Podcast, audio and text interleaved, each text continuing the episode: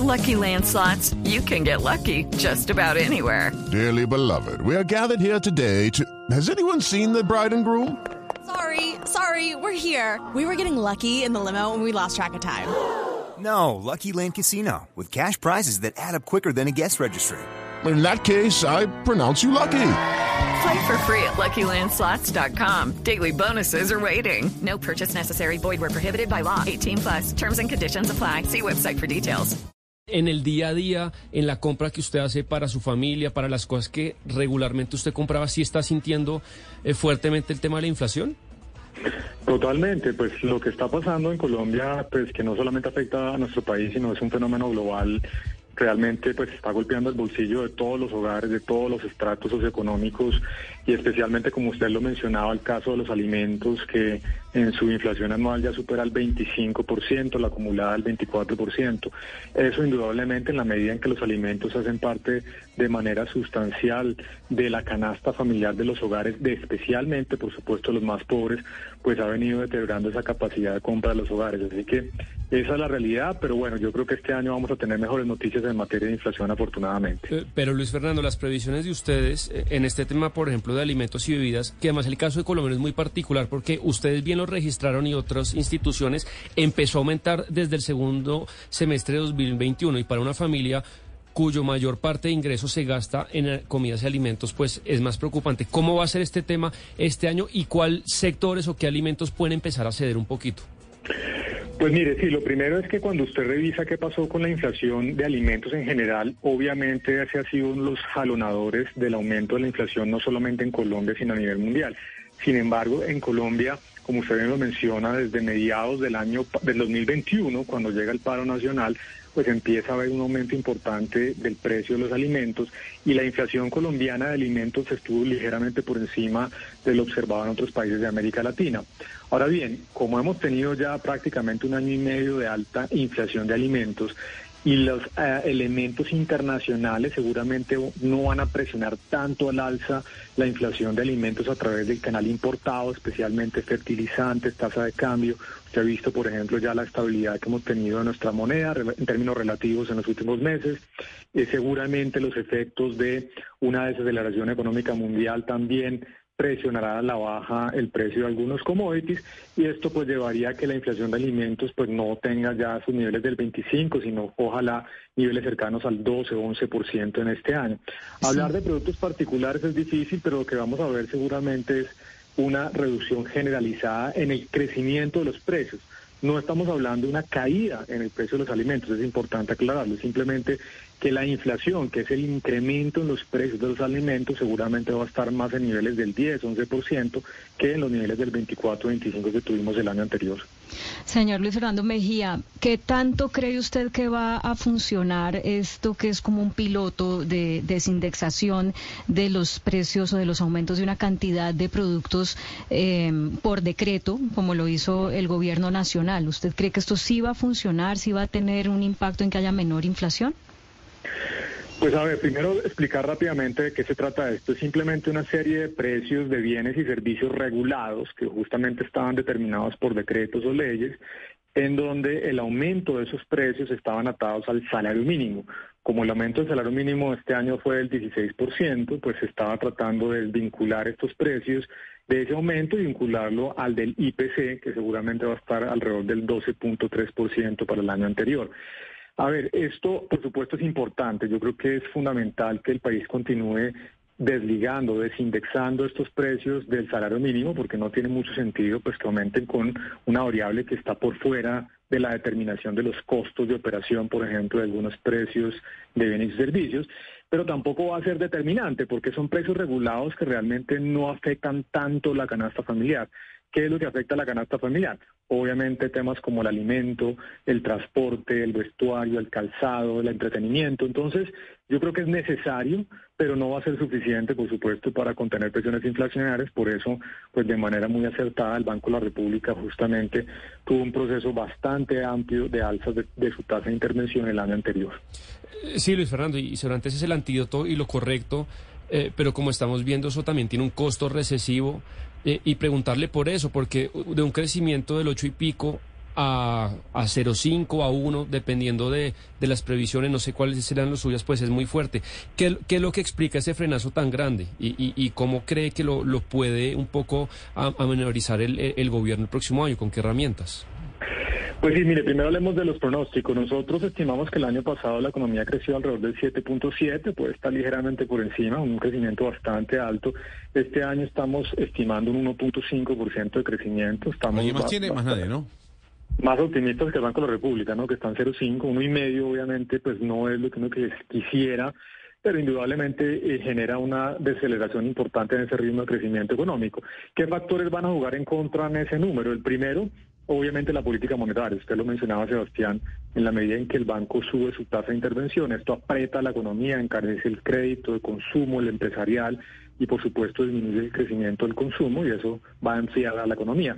También el ambiente internacional, que no es favorable, y este año se estima pues eventualmente incluso una recesión en algunos países de Europa, caso de Alemania o el Reino Unido, vamos a ver qué pasa, pero todo eso disminuye justamente la capacidad de crecimiento de la economía colombiana. Ahora bien, ¿qué hacer? Yo creo que una herramienta muy importante que puede utilizar el gobierno nacional en este año es acelerar la ejecución de los proyectos de infraestructura. Eso en el Producto Interno Bruto se conoce como las obras civiles, que son esas obras de infraestructura que se hacen no solamente las grandes a nivel nacional, sino también a nivel local, las entidades territoriales, que además están en su último año de administración. Luego deberíamos tener justamente una aceleración de ese tipo de ejecuciones de obras.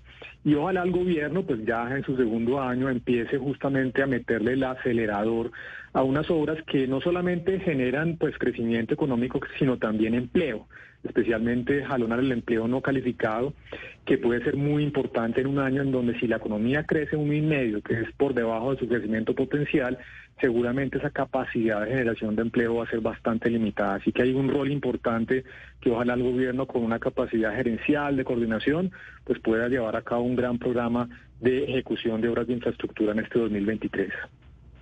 Señor Mejía, vámonos a lo que está pasando en el mundo, porque muchos economistas están preocupados cuando todos, prácticamente todos los o muchos bancos centrales alrededor del mundo están subiendo las tasas de interés.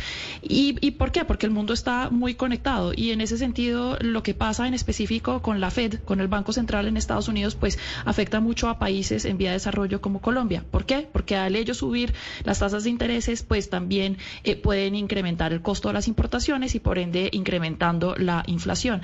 ¿Qué tan ¿Cuánto le preocupa a usted, un poco pronosticando eh, lo que puede pasar en el 2023, cuál puede ser el impacto de la subida de tasas de interés que parece va a seguir en el Banco Central de Estados Unidos sobre pues nuestras perspectivas económicas en Colombia? Pues a ver, sí, primero tal vez eh, aclarar bien el tema del impacto de las tasas de interés en Estados Unidos, que suena un poco exótico porque si la Reserva Federal sube las tasas de interés, esto afecta a la economía colombiana. Y básicamente el canal más importante tiene que ver con el fortalecimiento del dólar. Cuando se sube la tasa de interés en Estados Unidos, esto hace más atractivo las inversiones en ese país. Además, el dólar es por naturaleza la moneda de reserva a nivel mundial esto entonces implica mayores inversiones y mayor demanda de dólares a nivel mundial y por supuesto en Estados Unidos. Y esa mayor demanda de dólares por supuesto fortalece al dólar frente a todas las monedas, incluyendo la colombiana. Por eso, más allá de los elementos locales, hemos tenido un fortalecimiento del dólar, es decir, una depreciación de nuestra moneda. Y eso va a su canal que usted mencionaba y es el canal de cómo esto aumenta el costo de las importaciones y puede generar una especie de inflación importada. Ahora bien, yo creo que una cosa bien interesante y positiva que pasó el año pasado es que tuvimos dos meses bastante positivos en materia de noticias de inflación en Estados Unidos. Pareciera que ya se alcanzó el pico de inflación en Estados Unidos.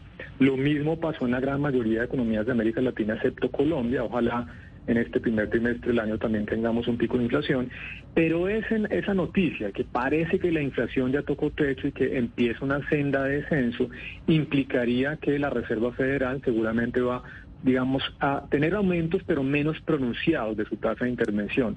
Esto quiere decir que los impactos de lo que tuvimos el año anterior en materia de fortalecimiento del dólar seguramente van a ser menos pronunciados en este año y es una buena noticia para las economías emergentes, incluyendo por supuesto la colombiana. Ah, pero eso es importante, doctor Mejía. El dólar que hoy se ubica por encima de los 4.800 pesos, ¿este año 2023 va a seguir eh, al alza o, o o va a estar más estable que el año 2022? Pues nuestra perspectiva, obviamente, con el con la observación, la nota al pie de página de que pronosticar el precio del dólar es prácticamente imposible porque obviamente depende de factores externos e internos que se pueden mover rápidamente, es que en las condiciones actuales, con la información que tenemos hoy, deberíamos tener cierta estabilidad del precio del dólar. De hecho, nuestro pronóstico está en un rango entre 4.700 y 4.800 a lo largo de este año. Ahora bien, ¿de qué depende el precio del dólar? Ya lo mencioné, un factor muy importante, bueno, ¿qué pasa con la inflación en Estados Unidos y por ende con las tasas de interés de la Reserva Federal? Otro elemento muy importante para la economía colombiana, ¿qué pasa con el precio del petróleo? En nuestro pronóstico estamos estimando que el precio del petróleo, el Brent, que es la canasta de referencia en Colombia, va a estar alrededor de los 90 dólares. Si hay una caída en el precio del petróleo porque, por ejemplo, se profundiza la desaceleración de la economía mundial, pues esto implicaría una depreciación adicional de nuestra moneda. Y en, en, términos locales va a ser muy importante qué pasa, pues primero con el crecimiento económico y con un elemento fundamental, la consolidación fiscal. Colombia, recordemos, perdió su grado de inversión hace dos años, en el 2021, ha venido eh, lentamente reduciendo su déficit fiscal, pero sigue siendo un tema muy de fondo que determina de manera importante también el movimiento de la moneda a nivel local. Pues, eh, don Luis Fernando Mejía, director de Desarrollo, la cosa no pinta bien. Esperemos que estos pronósticos al menos eh, aclaren el panorama este 2023. Muchísimas gracias por habernos atendido y feliz año. Igualmente para ustedes, un saludo muy especial, un feliz y próspero año para todos. Muchas gracias. Pues Claudia, ya que estamos hablando de aumento de precios, eh, permíteme preguntarle a usted sobre la carta de Colsanitas sobre aumento de tarifas.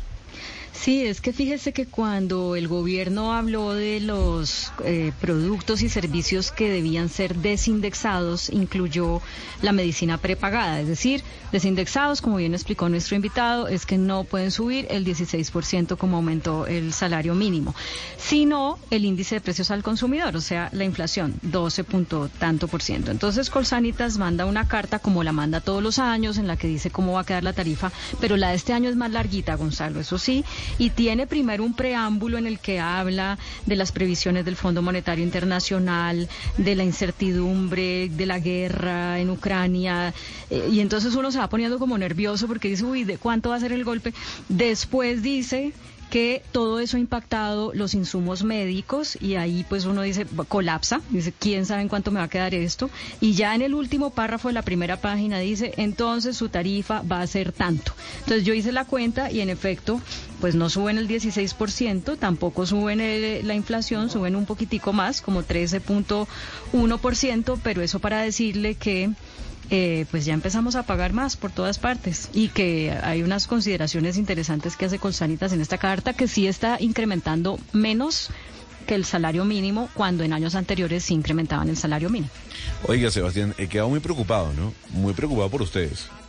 Pues es que la, la, inflación siempre es un costo que alguien, para que, para que baje, para que se reduzca, es un costo que alguien tiene que pagar realmente para que un poco esa dinámica de precios, salarios, de precios, salarios baje alguna de las partes, los empresarios, el Estado o nosotros los asalariados, tenemos que perder. ¿En qué porcentaje? Esa es muchas veces la discusión.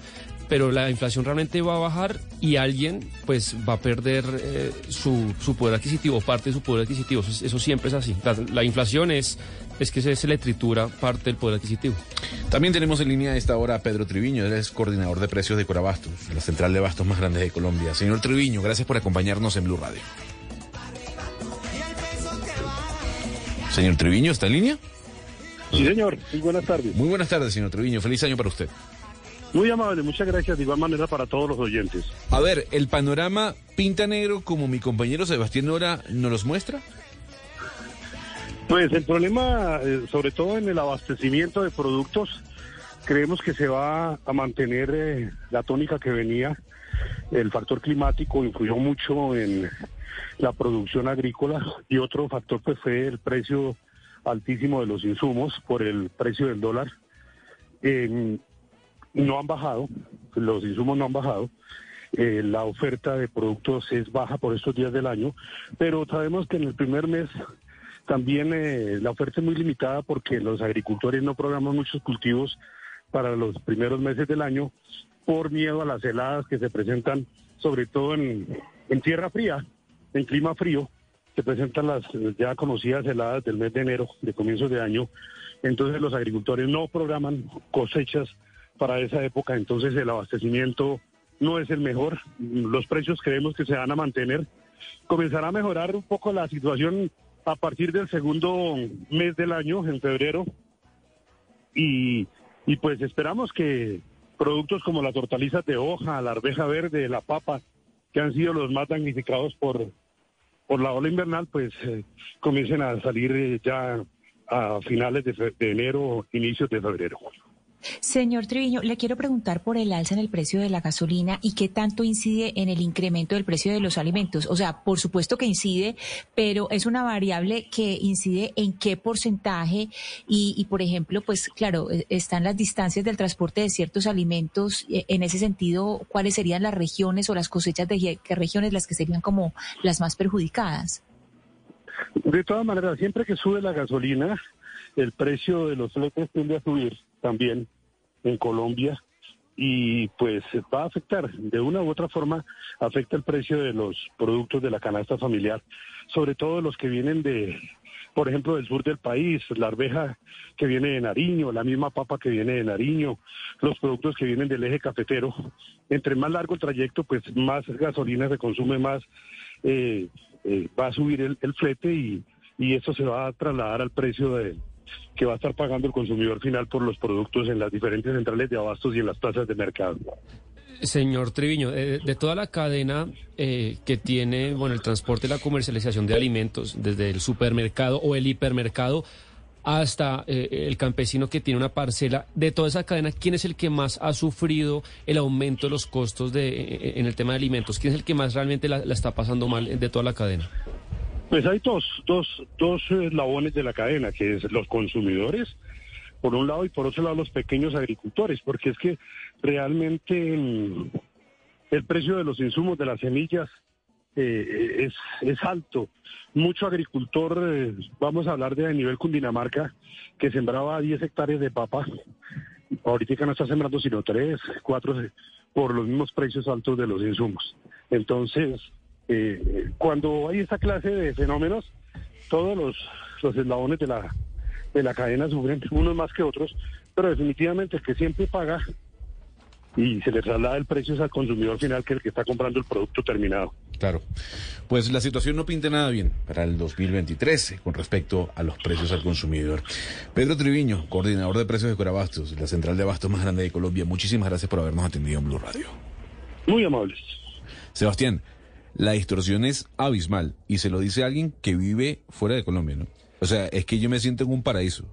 No, uno, uno lo el, siente. cam- por el cambio, ¿no? Eh, eh, uno lo siente y, y fíjese lo, lo complicado, no sé, mis compañeros, de- de- in- interesante que nos compartan anécdotas de mercancías o, o alimentos que en su ciudad están subiendo mucho, pero lo que nos dice Mejía, por ejemplo, las previsiones este año son que la inflación termine entre el 7 y 8% y la de alimentos entre 11 y 12. Por bien que nos vaya, por, eh, por estable que esté la economía y se comporte, igualmente en el 2023 va a haber una inflación de alimentos y bebidas del 12%, 11%. Y por eso también está en línea Enrique Gómez, presidente ejecutivo de Acodres, para hablar un poco sobre este panorama que usted nos ha traído el día de hoy. Señor Gómez, gracias por atendernos en Blue Radio. Eh, no, gracias a ustedes. Muy buenas tardes. Pues, doctor Gómez, la situación no pinta bien, ¿no? O sea, aquí los precios van a aumentar y hay que preparar el bolsillo.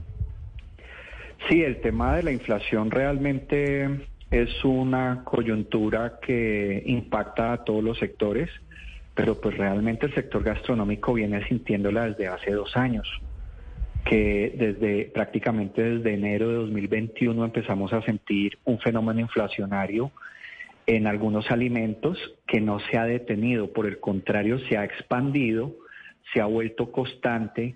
Hemos llegado al punto en que hay insumos que suben semanalmente y eso no es de impacto únicamente de los hogares, sino también del sector gastronómico porque nosotros también hacemos mercado. En promedio, un plato, hablemos de un plato promedio hoy. ¿Cuán- ¿En cuánto va a quedar, o hoy no, el año pasado, en cuánto va a quedar para este año? ¿Cómo lo han calculado ustedes? El restaurante con menos capacidad de absorber un costo mayor tiene que subir el 8%, porque la inflación no de alimentos especialmente no permite que podamos asumir el impuesto para no subirle precios al cliente. Entonces, ese rango va a estar entre el 5 y el 8%. Los restaurantes que pueden hacer un esfuerzo para no impactar todo el impuesto para el cliente, lo máximo que, pueden, eh, eh, digamos, evitar el aumento es el 5%. El que no está en capacidad, que es la mayoría del sector, tiene que subirle el 8% señor Gómez, y, para ustedes se viene otro, bueno, que seguramente también se traslada al consumidor, el golpe de, que se acaba el beneficio del impuesto al consumo, que es del 8%, eh, entiendo, sobre los ingresos, ¿no? Me corrige usted, ¿qué va a suponer eso en, pues, en, los menús de, de los restaurantes? Que desafortunadamente al aumentar los precios perdemos clientes. Y la verdad el sector gastronómico hace un esfuerzo muy grande para no subir precios porque los clientes de la gastronomía somos muy sensibles al cambio de precio. Entonces, con la escalada permanente de precios de los alimentos, los restaurantes nos hemos visto obligados a lo largo de 2022 a reajustar los precios seis veces. Y ahora nos toca una nueva que no tenemos cómo controlarla. Entonces ese mayor valor desafortunadamente se traduce en menos ventas. Pues, don Enrique Gómez, presidente ejecutivo de Acodres, esperamos que este panorama que nos presentan sea menos oscuro del que al menos plantea mi compañero Sebastián Nora. Que pase usted una muy feliz tarde. Lo mismo les deseo y por favor en nombre de todo nuestro gremio reciban los mejores deseos para 2023. Hello, it is Ryan, and I was on a flight the other day playing one of my favorite social spin slot games on chumbacasino.com. I looked over the person sitting next to me, and you know what they were doing? They were also playing Chumba Casino. Coincidence? I think not. Everybody's loving having fun with it. Chumba Casino is home to hundreds of casino style games that you can play for free anytime, anywhere, even at 30,000 feet. So sign up now at chumbacasino.com to claim your free welcome bonus. That's chumbacasino.com and live the Chumba life. No purchase necessary. DTW, void, prohibited by law. See terms and conditions 18 plus.